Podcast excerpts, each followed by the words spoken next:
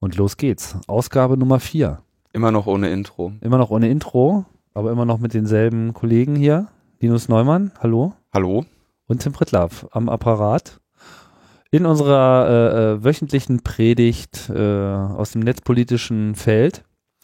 Logbuch Netzpolitik versucht, wie immer, hier äh, einen Überblick zu geben, was gerade so schwelt und was gerade äh, beachtenswert ist.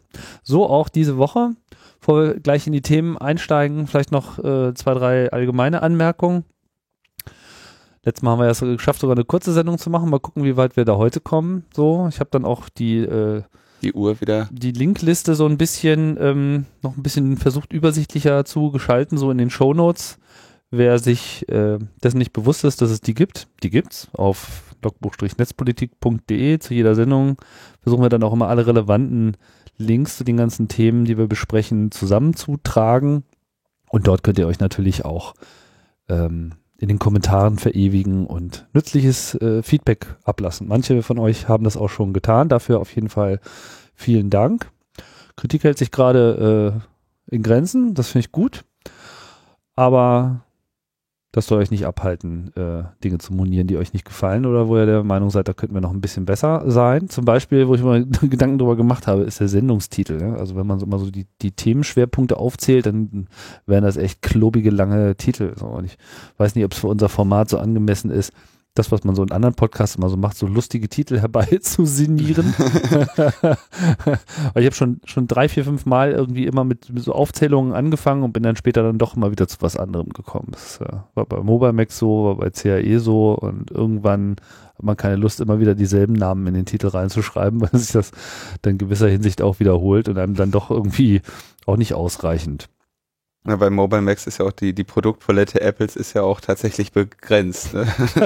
das kommt noch dazu. Ne? Ich meine, so, ein, so einen spaßigen Titel, ne? aber das ist ja hier, ist ja hier kein Spaß. Ne? Ist ja nee, ist tot ernst. Tot ernst, ne? Mhm. Genau. Naja, vielleicht habt ihr ja dazu äh, eine Meinung. Mal schauen, äh, welchen Titel wir uns für diese Woche einfallen lassen. Ja, ansonsten auch noch danke für die Unterstützung per Flatter und auf anderen äh, Wegen. Zum Thema äh, Feedback und Follow-up ich hatte äh, kurz drüber sinniert, als wir gesprochen haben über diese Twitter-Geschichte, dass es ja da äh, diesen Menschen gäbe, diesen ähm, Juristen bei Twitter, der nicht ganz äh, unbeteiligt war und nicht ganz unschuldig daran war, dass Twitter da überhaupt sich gewehrt hat. Und äh, meinte, da gäbe es doch, da müsste es doch diesen Artikel ähm, geben. Da wusste ich nicht mehr ganz genau, äh, was das war. Das gab es dann in den Kommentaren. Vielen Dank für den Hinweis. Und der Mensch heißt Alexander McGillivray und stammt so aus dieser Juristenschmiede, diesem Berkman Center for Internet and Society. Ich hatte es ein bisschen mit EFF äh, verortet. Das ist auch nicht ganz falsch. Also aus dem Umfeld stammen da so einige Leute. Ja, und der ist derjenige. Link findet ihr dann auch in den Show Notes. Ja, kommen wir zu den neuen Bewegungen. Was gab's? Was hat sich getan, Linus? Ja, du hattest ja gerade schon gesagt, äh, ein kleiner Follow-up. Jetzt haben wir ja unsere Themen angerissen und müssen ja auch so ein bisschen weiter darüber berichten. Ähm, entgegen der Hypothese, die ich ja letzte Mal so angerissen hatte, dass äh, Julian Assange eventuell keinen Einspruch mehr einreichen würde, wurde es jetzt angekündigt, dass er also einen erneuten Einspruch gegen diese Auslieferungs in zweiter äh, Instanz einreichen möchte und dann wird er eben beim Supreme Court landen. Und da wird am 5. Dezember eine Anhörung stattfinden, ob diese Berufung angenommen wird. Also diese Supreme Courts setzen sich ja damit erstmal immer auseinander. Also Supreme Court ist wahrscheinlich vergleichbar mit unserem Bundesverfassungsgericht genau. oder dem ist es, ist es wirklich Verfassungsgericht äquivalent Verstehe oder ist es so nur die höchste normale Gerichtsordnung, so wie bei uns das äh, Bundes. Das kann ich jetzt nicht hundertprozentig sagen, aber es ist auf jeden Fall jetzt das höchste Gericht. Ich weiß nicht, ob das jetzt eine, ob das gleichzusetzen ist mit so einer Verfassungswächterfunktion, aber davon gehe ich ja eigentlich dann aus. Wenn mhm. ich, wenn ich irgendwann ein höchstes Gericht habe, dann geht's ja nur noch um Verfassung. In Britannien gibt's ja keine Verfassung, insofern. Also auf jeden Fall das, das oberste Gericht. Ans oberste quasi. Gericht, ja. Und ähm, genau, da wird dann entschieden, ob diese Berufung angenommen wird, also ob sich das Gericht überhaupt damit auseinandersetzen möchte. Das heißt, dann könnte es, entweder wenn die da sagen Nein, dann hätten wir wieder diese zwei Wochen, dass er los muss. äh, nach Schweden. Und wenn sie es annehmen, dann kann er sich wahrscheinlich erstmal wieder auf weitere lange Monate seiner Fußfessel da gefasst machen, weil das ja dann erstmal wieder Ewigkeiten dauert, bis man dann da einen Termin kriegt bei denen. Ne? Ja, wobei, wenn der Supreme Court das äh, ablehnt. Ja, da geht's nur um das um die Berufung generell. Also äh, Ach so, ob man überhaupt erstmal Berufung einlegen Genau. darf. ob man Ah. das erstmal möchte, ob der das Okay. quasi an, ob der annimmt, sich damit auseinanderzusetzen, weil dazu muss die Bedingung irgendwie sein, dass es eine besondere Bedeutung äh, für das Land hat und da, ne, damit nicht einfach jeder Pipifax da hinge Ja, nach da oben geklagt wird. da könnte man durchaus äh, argumentieren, dass dem wohl so ist. Aber die sehen das sicherlich, haben da sicherlich nochmal ganz spezielle Sicht da Jo. Ah, genau. Und Schultrojaner, ähm, nur so eine Ankündigung, dass jetzt, also nachdem jetzt ähm, das mediale Interesse auf diesen Vertrag, den die Kultusminister der Länder mit den Verlägen, Verlägen, sagt man Verlagen? Verlagen. Verlagen, mit den Verlagen geschlossen hat, nachdem da jetzt das mediale Interesse drauf war, gab es ja dann äh, Sabine Leuthäuser-Schnarrenberger hatte, glaube ich, gesagt, dass sie äh, damit nicht zufrieden ist. Und ähm, jetzt wurde also die Amtschefkonferenz der Kultusminister hat jetzt also angekündigt, dass sie äh, da auf jeden Fall nochmal nachverhandeln wollen bei diesem Vertrag, den sie unterschrieben haben. Und ähm, dabei wurde dann nochmal betont, was ich glaube ich in der, in der Kulturministerkonferenz. Kul- Also Kultusminister. Kultus, Kultusminister, Entschuldigung, ja. Kultusminister, Am- also Amtschefkonferenz der Kultusminister, weil da sind in der Amtschefkonferenz sitzen dann die Staatssekretäre von denen. Ah, okay. Verstehe. Die sagen, da müssen wir irgendwie nochmal was machen. Und was ich, glaube ich, in der Sendung nicht ausreichend betont hat, ist, dass ja für diesen nachteiligen Vertrag zahlen die Länder ja trotzdem Geld an die Verlage. Und zwar äh, momentan 7,3 und ab 2014 dann 9 Millionen Euro. Also das heißt, diese Leistung, diese Anführungszeichen Zugeständnisse, diese minimalen, die die Verlage da machen, dass sie, dass in Schulbüchern irgendwie so und so viele Seiten kopiert werden dürfen, die lassen die sich ja auch noch bezahlen. Das ist ja krass. Das wollte ich nur, also mir war das irgendwie offensichtlich so klar, dass ich es nicht ausreichend in der Also Sendung das zahlen hab. jetzt die Länder in der Summe in der oder Summe, das muss ja, jetzt jedes Land zahlen? nee, in der Summe. Das heißt, die schmeißen da auch zusammen oder was? Das, boah, jetzt, jetzt machst du mich verrückt. Nee, nee, soll, also sicherlich in der Summe, weil wenn es, ähm, wenn es jedes Einzelland zahlen würde, dann hätten die Medien auf jeden Fall die fair, die multiplizierte oder die addierte Summe berichtet. Also Ja. ich gehe davon aus, dass es insgesamt die 9 Millionen Euro sind. Naja. Weißt ja, der Schäuble findet ja auch mal eben mal so 55 Milliarden. Das ist auch immer, weißt du, du weißt ja selber hier auch in der Metaebene mit ja, der das Ordnung. Geld liegt ja nur so rum. Ne? Hier, hier bündeln sich auch ja, jeden Monat kommt hier irgendwie der Koffer von Flatter rübergeschickt mit dem ganzen Geld ja, und, schiebt man hier, macht man hier eine Schublade auf und dann schon wieder, ah, dann, dann wackelt mal der Tisch, dann, dann kann man da mal ein Bündel drunter legen. So läuft's. Insofern haben wir vollstes Verständnis. Aber trotzdem, das riecht natürlich auch schon wirklich jetzt nochmal extra komisch. Also, dass man dann irgendwie für diese merkwürdige, so, dafür, dafür, dass sie ihren Trojaner installieren dürfen, werden sie auch noch bezahlt. Großartig. Na gut. Das war's zum Thema äh, Schultrojaner. Ja. Ja. So, sollen wir direkt bei Urheberrecht äh, noch kurz bleiben? Ja, das äh, passt ja da ganz gut rein. Ne? Genau, es gab also einen, das ist ein Hörerwunsch, ja, der, der erreichte Ah. mich über Twitter, dass, diese, dass er dieses Thema gerne behandelt haben möchte. Ähm, und zwar hatte die Wiki, gab es in der Wikipedia, wurden die Wohlfahrtsmarken von Loriot veröffentlicht. Also die Post bringt irgendwie so Wohlfahrtsmarken heraus. Das sind die, wo man ein bisschen mehr fürs Porto bezahlt. Dann hat man nochmal so einen extra Aufschlag. Zahlt man da tatsächlich mehr für? Ich weiß das gar nicht. Ich weiß nicht, ob das bei allen so ist, aber es gibt, gab zumindest, bin jetzt echt kein Briefmarkenfreak, aber es gab so Briefmarken, da stand dann auch immer nochmal so plus 20, plus 30 drauf, wo man sozusagen explizit mehr fürs Porto zahlt und eben auch quasi eine Spende Mhm. implizit mit drin ist. Und jetzt nicht nur, wir machen jetzt mal hier auf hübsch und Also haben ich habe ich hab, Briefmarken und ansonsten ändert sich nichts. Ich habe diese Marken nie gesehen. Ja. Woran das liegt, komme ich ja jetzt zu. Es gab nämlich eine ein, einstweilige Verfügung der Loriot-Erben am Oberlandesgericht Berlin, die gegen diese Veröffentlichung dieser Marken in der Wikipedia ähm, sich dagegen wehren wollten. Und das ähm, also warum hat die Wikipedia sich überhaupt gedacht, sie würde, da könnte Briefmarken veröffentlichen? Das lag daran, dass sie gesagt haben, dass sie davon ausgegangen sind, dass Briefmarken amtliche Werke sind und deswegen keinen Urheberschutz genießen. Ja. Und ähm, da gab es auch ein Urteil von 1987, was ziemlich genau das betont hat. 1987 war die Post aber noch amtlich, ja, dass da äh, war sie noch nicht privatisiert. Und das Gericht äh, ist jetzt, hat also dieser einstweiligen Verfügung stattgegeben und sagt, ja, das ist eine Post AG, ja, und die machen Briefmarken.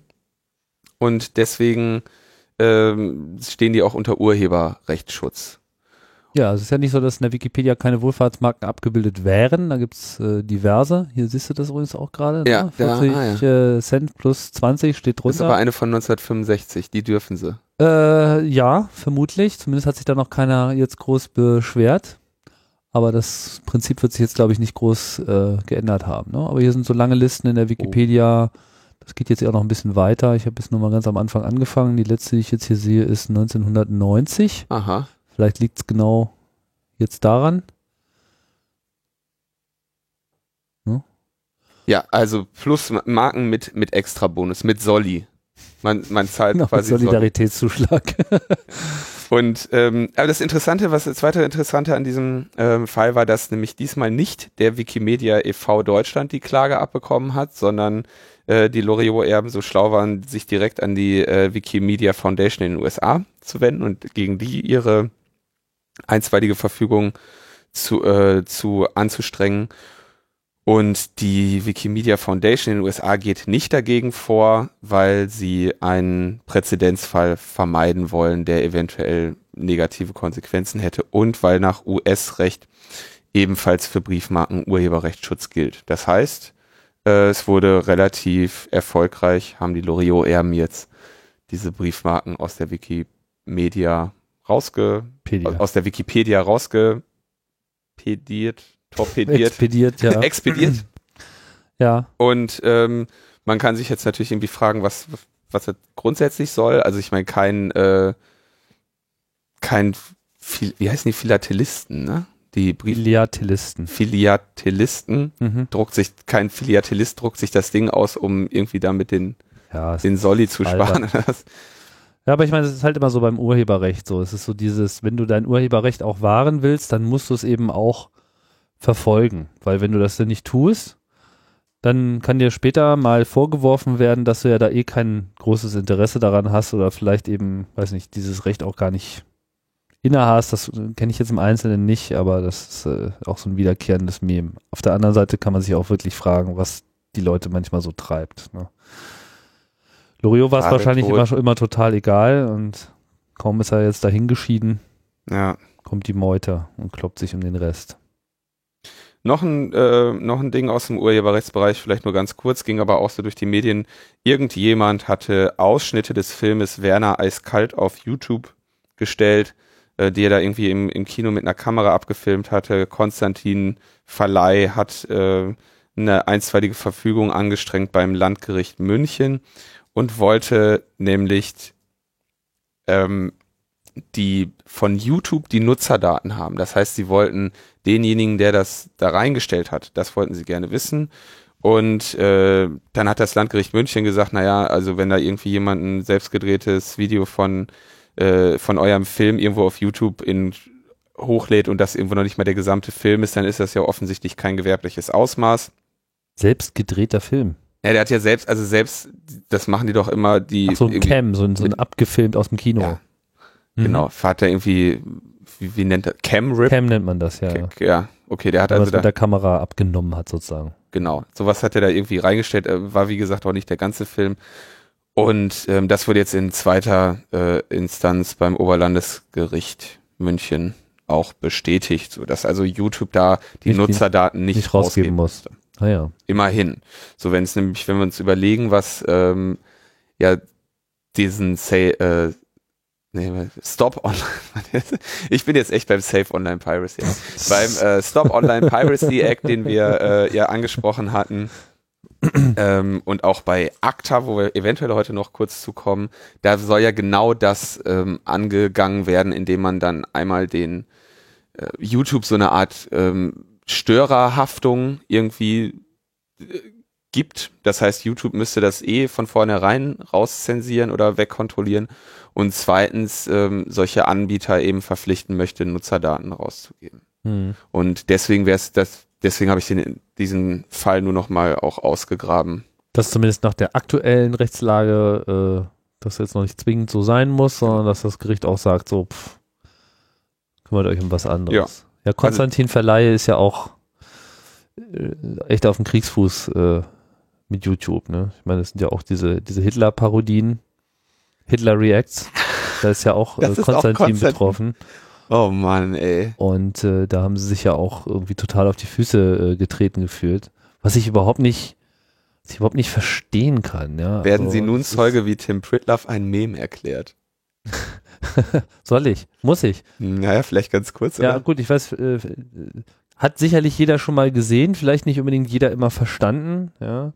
Aber äh, dieser Film, der Untergang, der halt versucht eben die Nazi-Geschichte mit einem speziellen Blick äh, auch auf Hitler äh, da zu äh, erzählen mit ähm, einer außerordentlichen äh, schauspielerischen Leistung von äh, Bruno Ganz, ja, und dann gibt es halt diese eine Szene, wo er da in seinem Bunker sitzt und äh, sein, seine ganze Truppe da irgendwie zusammenfaltet und äh, irgendjemand hat halt mal angefangen, welche Vorkommnisse auch immer auf diesem Planeten irgendwie äh, mit dieser Szene zu dokumentieren, indem man einfach nur andere Untertitel macht, weil normalerweise die meisten Leute halt kein Deutsch verstehen. Für uns hat das immer so was Merkwürdiges, weil man hört irgendwie immer dieselbe Geschichte und fragt sich, was Sache ist, aber wenn man dann halt einfach sich konzentriert, das nicht mehr hört und nur noch diese Untertitel liest, was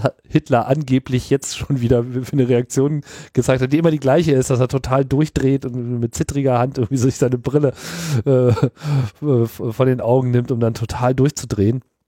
Äh, das Weil, ist halt ich, einfach es großartig. Ne? Genau. ja, irgendwie Apple stellt kein iPhone 5 vor und so weiter, ja.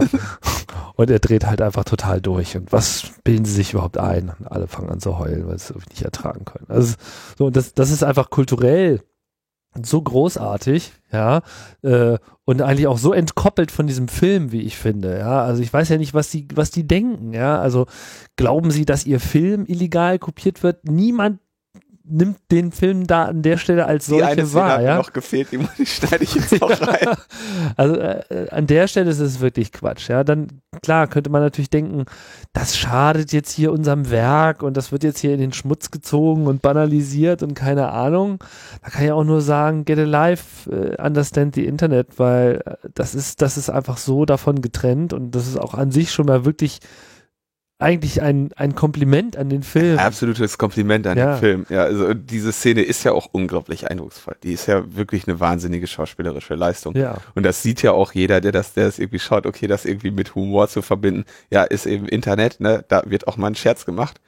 Äh, ja, es gibt Humor im Internet. ja, äh, und genau, und dagegen gehen sie auch immer vor. Oder ähm, Ja, die haben halt versucht, äh, haben halt, äh, sie sind nicht au ausgesprochen erfolgreich dabei, aber es verschwindet halt äh, periodisch, verschwinden halt immer wieder irgendwelche Parodien, nur um dann halt an anderer Stelle gleich wieder hochgeladen zu da werden. gab es aber natürlich auch irgendwo dann diesen äh, Hitler erfährt das Konstantin-Film, die Hitler-Parodien von genau. YouTube.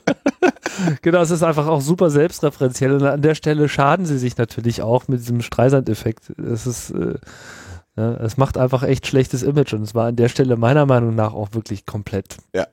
Quatsch. Schlecht beraten sind diese Unternehmen, ja. Äh, vielleicht wäre es angemessen, dass sich wirklich jeder äh, mit ausreichend Intellectual Property und, und Urheberrecht ausgestattete Entität sich mal so einen Internetberater äh, holt, der irgendwie die ersten fünf Jahre seines Lebens einfach nur auf Fortschein abgehangen hat. Weil da kann man dann einfach noch eine Menge lernen und verstehen. Aber so weit sind wir, glaube ich, noch nicht. Politik. Ja, du hast angedeutet, also ich, ich glaube, dieses ah. ACTA-Fass, das machen wir jetzt nicht äh, aus, ja, aber äh, auf, da sollte man, glaube ich, nochmal separat ja. äh, zu reden, wenn wir ein bisschen Nachrichtenflaute haben. Äh, aber es ist, äh, sollte klar sein, dass da halt seit vielen, vielen Jahren Geheimverträge ausgehandelt werden auf internationaler Ebene, um einfach diese ganze, äh, wir hauen auf die Urheberrechtsverletzer-Nummern drauf, auf eine neue Basis zu stellen. Das ist sehr umstritten, zu Recht und ja, da müssen wir, glaube ich, nochmal ein bisschen auch die Geschichte erzählen. Machen wir für den interessierten Leser ein paar Links einfach noch irgendwo mit rein, mhm. wer sich da schon mal einlesen möchte. Genau. Super. Was noch passiert? Ähm, Netzneutralität gab es irgendwie, also nichts Spezielles, aber ich will das schon mal so ein bisschen kurz nochmal behandeln, das Thema. Die im Europäischen Parlament wurde letzte Woche Donnerstag, wenn ich mich jetzt nicht täusche, war das dann ähm, Instapaper zeichnet jetzt das Datum nicht an, hoffentlich ist das jetzt nicht irgendeine Meldung von vor drei Jahren, ähm, eine Entschließung zur Netzneutralität verabschiedet. Das heißt, die fordern, die Abgeordneten des Europaparlaments fordern die Europäische Kommission auf, sich stärker für die äh, Durchsetzung des Prinzips der Netzneutralität einzusetzen. Mhm. Um, das ist also, sie, sie fordern quasi die Kommission auf, ähm, relativ bald zu prüfen, ob es nicht angeraten scheint, einen gesonderten europäischen Rechtsrahmen zur Sicherung der Netzneutralität irgendwie herzustellen. Da, also Netzneutralität hatten wir ja schon mal kurz erklärt, was das ist. Also die, das Prinzip, dass Pakete im Netz gleichberechtigt bleiben und man nicht irgendwie den einen oder den Anhalt, anderen Inhalt vor einem anderen priorisiert und vor allem nicht den Inhalt, den der eine ein Nutzer anfordert, vor dem den ein anderer Nutzer anfordert. Präferiert. War das jetzt, kann man das noch richtig sagen? War der Satz noch in Ordnung? Ähm, die ganze Dis Debatte ist äh, in jeder Hinsicht sehr verwirrend, weil ich auch den Eindruck habe, dass äh, viele, die daran teilnehmen, schnell diese Definition auch immer in eine Richtung drücken, wie es ihnen gerade so passt. Mhm. Und äh, für jeden da äh, äh, was anderes dahinter steckt bei Netzneutralität. Ich denke, der der Urschleim der äh, dieses Begriffs, der bezieht sich wirklich einfach auf diese technische Realität, dass äh, das Netz in seiner Weiterleitung der Daten zunächst einmal keinen Unterschied macht. Ja. Äh, die Debatte wird allerdings auch schon auf einem technischen Level meiner Auffassung nach sehr schwierig, weil es ja nun beileibe nicht so ist, dass diese Neutralität heutzutage schon überall gegeben wäre, sondern Router und äh, alle anderen äh, am, an der Regelung des Datenstroms beteiligten Geräte haben natürlich einerseits die Möglichkeit, bestimmte Dinge zu sperren. Also ob es getan wird, das steht jetzt nochmal auf einem anderen Blatt, aber können tun sie das natürlich und natürlich auch drosseln. Und es gibt auch durchaus Provider, die haben natürlich auch ihre Schwierigkeiten, was weiß ich, so mit BitTorrent-Traffic, ja, und äh, wollen dann natürlich für andere irgendwie die Web-Experience äh, aufrechterhalten. Da weiß man jetzt auch im Einzelnen gar nicht, was tatsächlich getan wird. Ja, dass das möglich ist, ist auch klar. Und äh, wie die Auswirkungen wären, wenn man da jetzt so ein ähm, so ein absolut absolutistische, äh, ihr dürft nicht mehr auf euer Netzwerkfluss Einfluss nehmen, was, was davon die Auswirkungen wären, denke ich, lässt sich auch schwer ähm, schwer eine Aussage zu treffen. Nichtsdestotrotz wird da halt viel drüber debattiert. Genau, was nämlich der Unterschied irgendwie ist zwischen einem, sagen wir mal, Traffic irgendwie in die Bahn lenken, so dass es funktioniert, ähm, und dem, was, was, warum jetzt irgendwie dieses Thema Netzneutralität irgendwie so dick wird, äh, ist ja, dass es ein Unterschied ist, ob ich zum Erhalt des meines Netzwerkes irgendwie ein bisschen zuschaue, dass ich dann Load Balancing irgendwie mache, ähm, und zeitkritische Sachen irgendwie so ein bisschen zum, zur Zufriedenheit meiner Nutzer irgendwie beschleunige. Telefonie ist zum Beispiel so ein Beispiel, ne? Da ja. will man halt keine abreißenden Audioströme und äh, mit Voice genau, wenn der, da hm, versuche ich ja. dann irgendwie mir Gedanken drüber zu machen. So kritisch wird das Thema dann, wenn ich anfange zu sagen, ich, bei mir vermischen sich da Interessen. Zum Beispiel, ich bin irgendwie ein Provider, der auch Fernsehen anbietet, hm, vielleicht ein großer pinker Provider in Deutschland und habe dann ein Interesse daran, dass dieses Fernsehsignal, was ich da in HD übertrage, dass das unter allen Umständen ankommt und dass da die Zufriedenheit groß ist, während mir das vielleicht nicht mehr ganz so wichtig ist bei konkurrierenden Anbietern. Oder wenn ich ein ähm, englischer Provider bin wie die British Telecom und die BBC kommt irgendwann daher und sagt, hey, wir haben hier iPlayer, ein total tolles Produkt, könnt ihr mit Fernsehen und eure die Sendungen nachschauen. Das ist so quasi so die Mediathek in so wie man sie sich wünschen würde mhm. von der von der BBC. Und dann sagt der Provider irgendwann, naja, Freunde, hier um 8, da merkt ihr ja auch, dass der, dass der iPlayer ein bisschen rüttelt. Aber pass mal auf, wenn ihr uns einen 5 Euro extra zahlt, äh, oder 5 Pfund nehmen die ja da, dann, ähm, dann ruckelt nicht der nicht mehr. mehr. Genau. Oder also schwierig, knifflig wird sozusagen an der Stelle, wo man wo das eben nicht nur so ein Regulatorium auf Netzebene ist, sondern wo dann eben ein Anbieter der Versuchung erliegen könnte, ach naja, wir können das ja hier einstellen und wenn du das jetzt für deinen Anschluss äh, oder für dein Angebot so oder so haben willst, dann kannst du uns ja dafür bezahlen und wir eröffnen jetzt hier den Wettbewerb um die, um den Datenfluss. Und da wird es schwierig. Genau. Gleichzeitig könnte dann der Provider ja nicht nur bei dem äh, Endkunden kassieren, sondern auch bei dem äh, bei den Anbietern. Ja, also gab es doch, glaube ich, wenn ich mich nicht täusche, hattest du das beim Mobile Max, ich habe das gar nicht mehr nachrecherchiert, dass es jetzt irgendwie die ersten Datenverträge gibt, wo Facebook-Traffic dann nicht mehr zählen soll. Hatte das nicht der Dennis irgendwie erzählt? Ähm, kann mich jetzt gerade nicht dran erinnern. Okay, dann äh, sage ich mal als dann nehme ich es nur als Gerüchtbeispiel und sage, dass ich mir das jetzt gerade selber ausgedacht habe, ja. was jeder realistischen Grundlage entbehrt, dass man also zum es wäre ja eben sehr und es wäre natürlich denkbar, dass man dann eben sagt, okay, wir, du kriegst hier ein Handy, Datenflat und Facebook-Traffic zählt da nicht rein. Ja, das heißt, selbst wenn dein Volumen aufgebraucht ist, kannst du immer noch schön auf Facebook gehen. Das wäre natürlich dann für Facebook eine ganz interessante Sache, die gleichzeitig dann Facebooks Marktposition, Marktposition, nicht Marks, Marktposition stark ähm, betonen würde. Hm. Und jetzt hat gerade Verizon, der Anbieter, ein Mobilfunkanbieter aus den USA, bei einer ähm, Marketingveranstaltung oder irgendeine Technikkonferenz seine Turbo Boost API präsentiert. Und äh, also quasi eine API, gegen die eine App, die jetzt auf meinem Smartphone läuft, ähm, auslösen kann, dass mein Traffic präferiert wird. Und haben das auch direkt als Beispiel hatten sie da so einen LTE-Videostream, also LTE ist ja die neue Generation ähm, Mobilfunk. Mobilfunknetze. Und haben dann gezeigt, guck mal hier, jetzt wird der äh, pixelig, weil zu viele Nutzer gerade an diesem Masten hängen. Und dann drucken wir hier auf, äh, auf Turbo Boost. Und dann wird unser Smartphone von allen anderen, die an diesen Masten hängen, im Vergleich zu allen anderen, wird dann bevorzugt. Und dann ähm, rüttelt der Stream nicht mehr und haben das dann irgendwie verglichen mit so einem feinen Feature wie so App Store und Facebook und das wäre ja jetzt so das neue eben das Handy mit Turbo Boost. Ähm, man fragt sich natürlich so, das Band, das Kapazitätenproblem wird dadurch ja nicht gelöst. Ja? Also bei, bei allen anderen, die da sitzen, rückelt der äh, Stream ja dann noch mehr, weil einer gerade den Turbo Boost angemacht hat.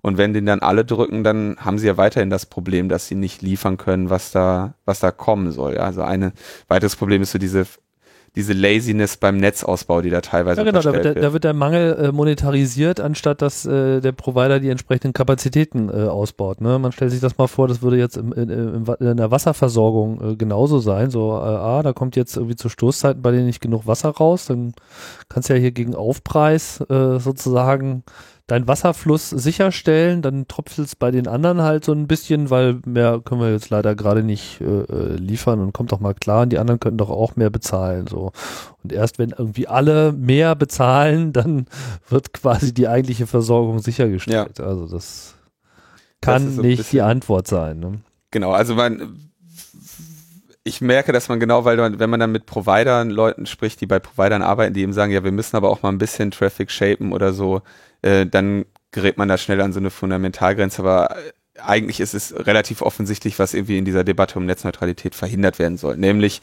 ganz eindeutig so ein Turbo-Boost-Knopf. Ja, das ist also nichts anderes als eine erweiterte Gelddruckmaschine. Also mit anderen Worten, das ist auch jetzt keine äh, theoretische Chimäre, die immer im Raum ist, sondern das ist wirklich eine reale Bedrohung und diese ganzen immer befürchteten Szenarien finden jetzt auch statt. Und das ist ja einfach die Frage, ob die Politik da in der Lage ist, dem einen Riegel vorzuschieben.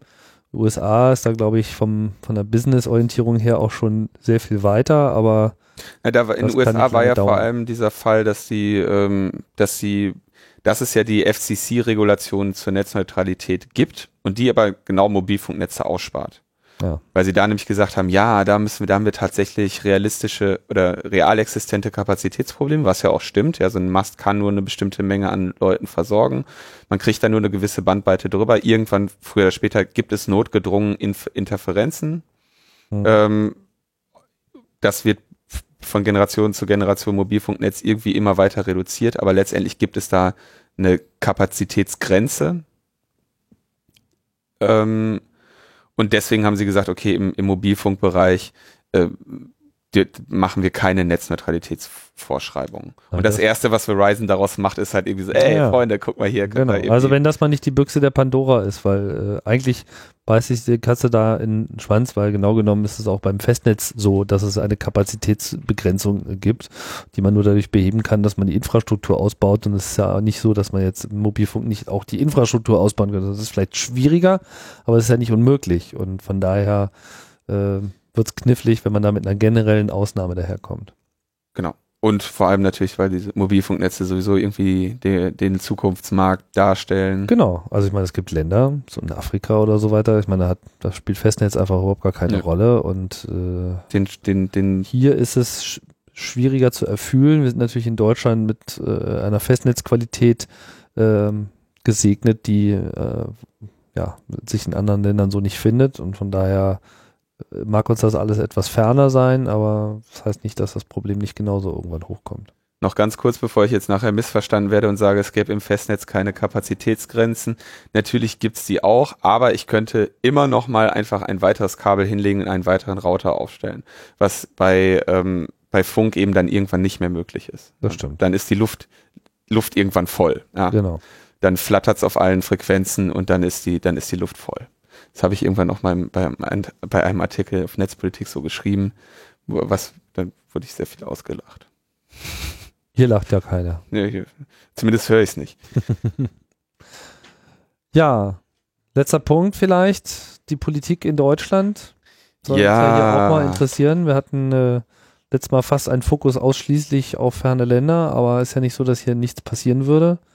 Ein Artikel in der Blogosphäre hat äh, das Interesse auf sich gezogen. Ja, und zwar äh, 4. bis 6. Dezember findet der Bundesparteitag der SPD in Berlin statt.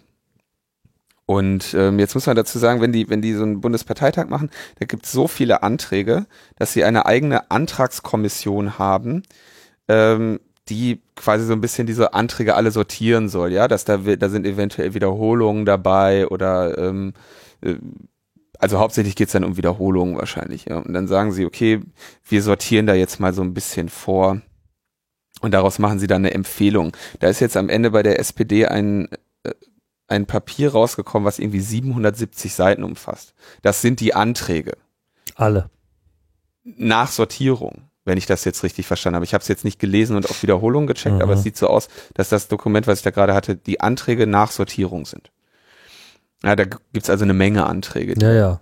So, und da muss es also offensichtlich auch so eine Antragskommission geben, damit, wenn nämlich jetzt sowas passiert, wie jetzt gerade auch geschehen ist, dass die Jungsozialisten einen Antrag stellen gegen die Vorratsdatenspeicherung und weitere mehrere Ortsverbände und Arbeitskreis der sozialdemokratischen Juristen äh, stellen ähnlich lautende Anträge, nämlich alle den Antrag, äh, äh, gegen die Vorratsdatenspeicherung. Ja, Vorratsdatenspeicherung ist mit sozialdemokratischen Prinzipien nicht vereinbar und die warnen ausdrücklich vor der vorm Zunichtemachen der vertrauensbildenden Arbeit der Netzpolitiker in der Partei, ja, die sich jetzt irgendwie jahrelang offensichtlich bemüht haben, den den Ruf der Partei irgendwie wiederherzustellen. Wer weiß, wie erfolgreich sie dabei waren. Aber Fakt ist, es gibt eine ganze Menge ähm, Anträge gegen die Vorratsdatenspeicherung. Und es gibt einen Antrag vom Ortsverband Eimsbüttel Nord. Und äh, dieser, Vortrag, äh, dieser Antrag lautet nicht auf ähm, gegen Vorratsdatenspeicherung, sondern Vorratsdatenspeicherung eindämmen. Ja, man sollte also die Privatsphäre und Überwachung irgendwie in Einklang bringen und ähm, falls das nicht gelingen sollte, sollte man zumindest das menschenverträglich gestalten. Genau, ne, dann, also falls sie, falls sie es nicht schaffen, das menschenverträglich zu gestalten, dann sollte man ablehnen. Und das hat diese Antragskommission unter Olaf Scholz zum Anlass genommen zu sagen, naja, pass mal auf, alle, die sagen, wir sind gegen Vorratsdatenspeicherung, subsumieren wir, also oder quasi lehnen wir ab unter Hinweis darauf, dass es ja schon den Vorratsdatenspeicherung eindämmen gibt. Und ähm, deswegen kommen die alle nicht mehr zum Zuge, sondern wir empfehlen diesen Antrag des äh, Ortsverbands Eimsbüttel Nord und zwar in seiner langen Version. Und in der langen Version ist er nochmal irgendwie äh, kritischer und das Einzige, also kritisch im Sinne von äh, kritisch für die Demokratie oder für, für Vorratsdatenspeicherungsgegner. Schwieriger zu bewerten. Schwieriger zu bewerten, ähm, weil da der einzige Unterschied eigentlich zur CDU-Parteilinie ist, zu sagen, statt sechs Monaten Speicherung drei Monate. Das müsste ja wohl reichen.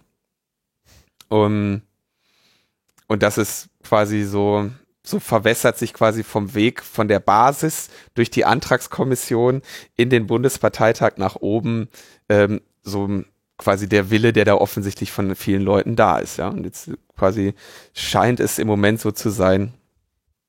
Das war ja ein bemerkenswerter äh, Blogartikel, wenn ich das richtig gesehen habe, ist auch dieser, dieser äh, dieser Wahlkreis Eimsbüttel auch irgendwie eine, eine ist eh irgendwie komisch, ja. Ist eh komisch, war lange lange Zeit eine SPD Bastion, dann wurde äh, dort der ähm, ganz schwieriger Kandidat, äh, mhm. ich habe jetzt äh, nicht mehr im Kopf, ausgetauscht, dann ging irgendwie dieser Wahlkreis auch flöten. Und irgendwie äh, also dieser Blogbeitrag erzeugt so ein wenig das Gefühl, ich weiß nicht, ob das das richtige Gefühl ist an der Stelle, ich kann das einfach nicht bewerten, aber so liest man das da raus, dass das schon so ein bisschen so ein Ort ist, wo man irgendwie auch versucht, da einfach eine, eine Agenda durchzubringen, ähm, die jetzt einfach nicht dieselben Basiskontakt äh, hat, wie das die ganzen Anträge äh, zu haben scheinen. Also kurz gesagt, es macht so den Eindruck, als ob eigentlich die Basis der SPD mittlerweile, zumindest in den Teilen, die sich da wirklich darüber Gedanken machen, die Vorratsdatenspeicherung ablehnt.